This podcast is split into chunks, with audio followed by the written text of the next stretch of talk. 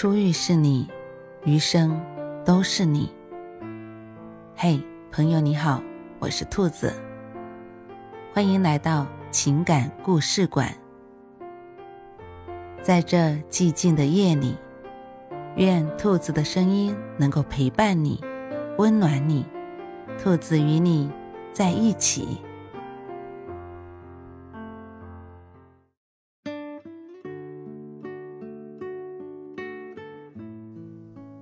朋友圈里那个宠妻狂魔出轨了。如果我早知道事情会演变成今天这样，当初说什么我都会克制自己，坚决不越雷池半步。可是事情已经发生了，现在说什么都晚了。三十四五度的天气里，老李捧着一瓶冰啤酒。坐在我面前，对我说出这段话。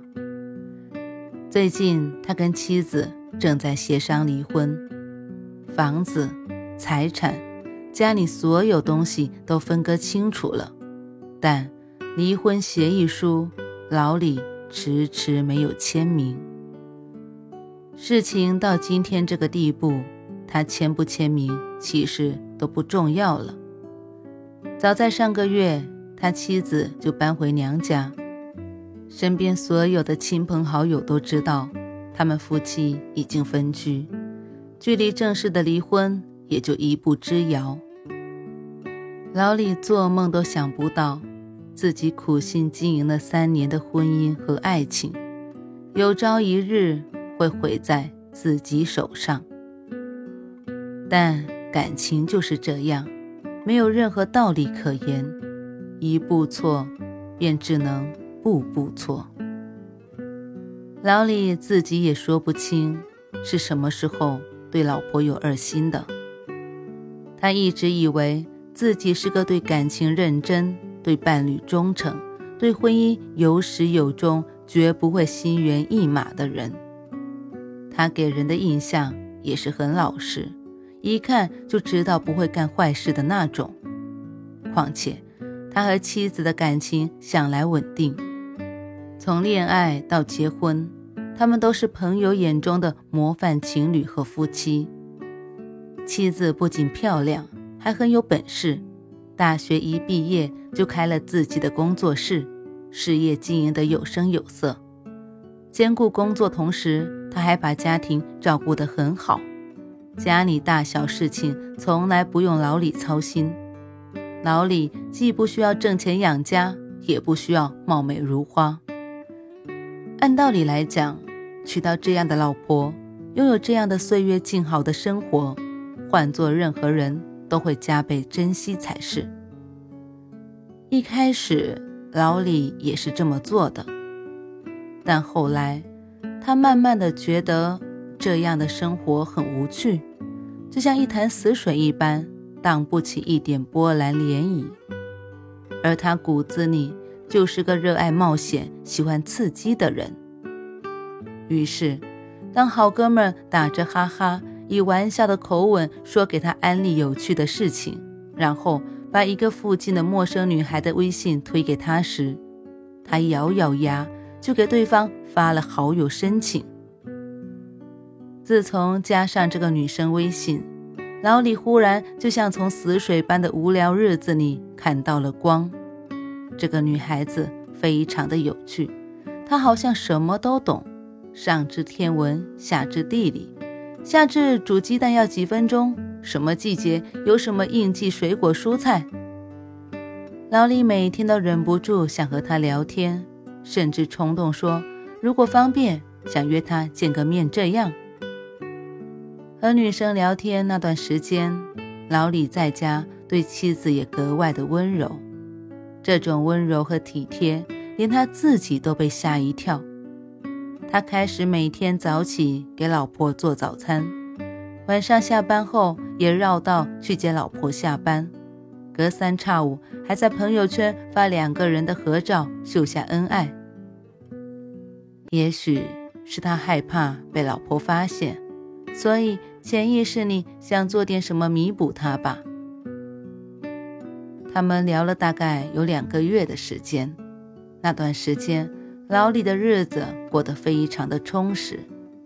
每天晚上哄完老婆睡下，他就把自己关到书房，借着打游戏的名义和女生聊天。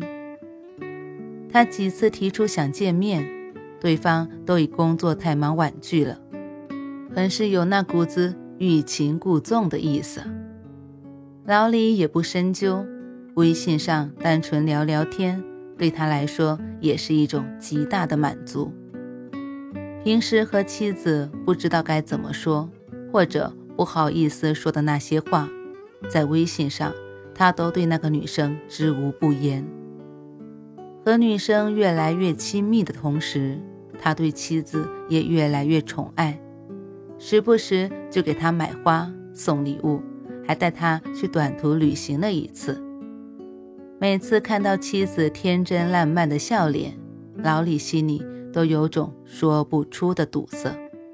但这种感觉很快就被微信里那位灵魂伴侣的消息冲刷洗净。直到某个寻常的一天，老李洗澡时忘了带手机，微信上又刚好有那个女生的消息进来，被妻子看到了。这段他像飘在天上的神仙日子，才正式落下帷幕。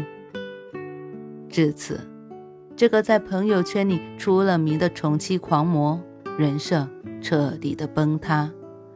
这段维持了三年。人人艳羡的爱情，也就此画上了句号。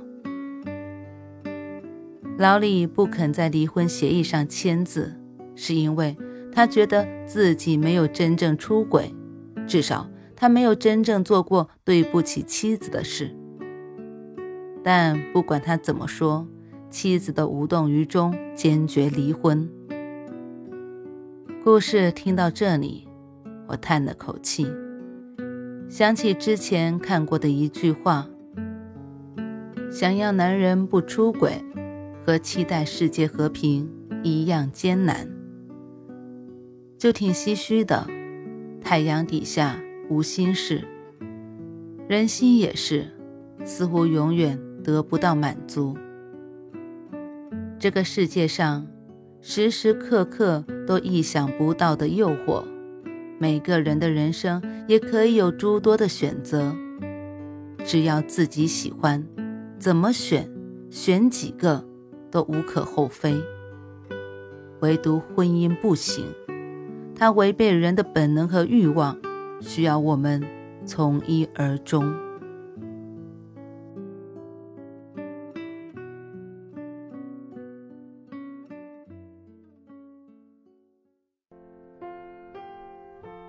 晚安，正在听故事的你。如果你喜欢兔子的声音，或者喜欢这个情感故事，别忘了多点赞、多评论、多打赏哦。兔子感谢你的支持和鼓励，祝你晚安，好梦。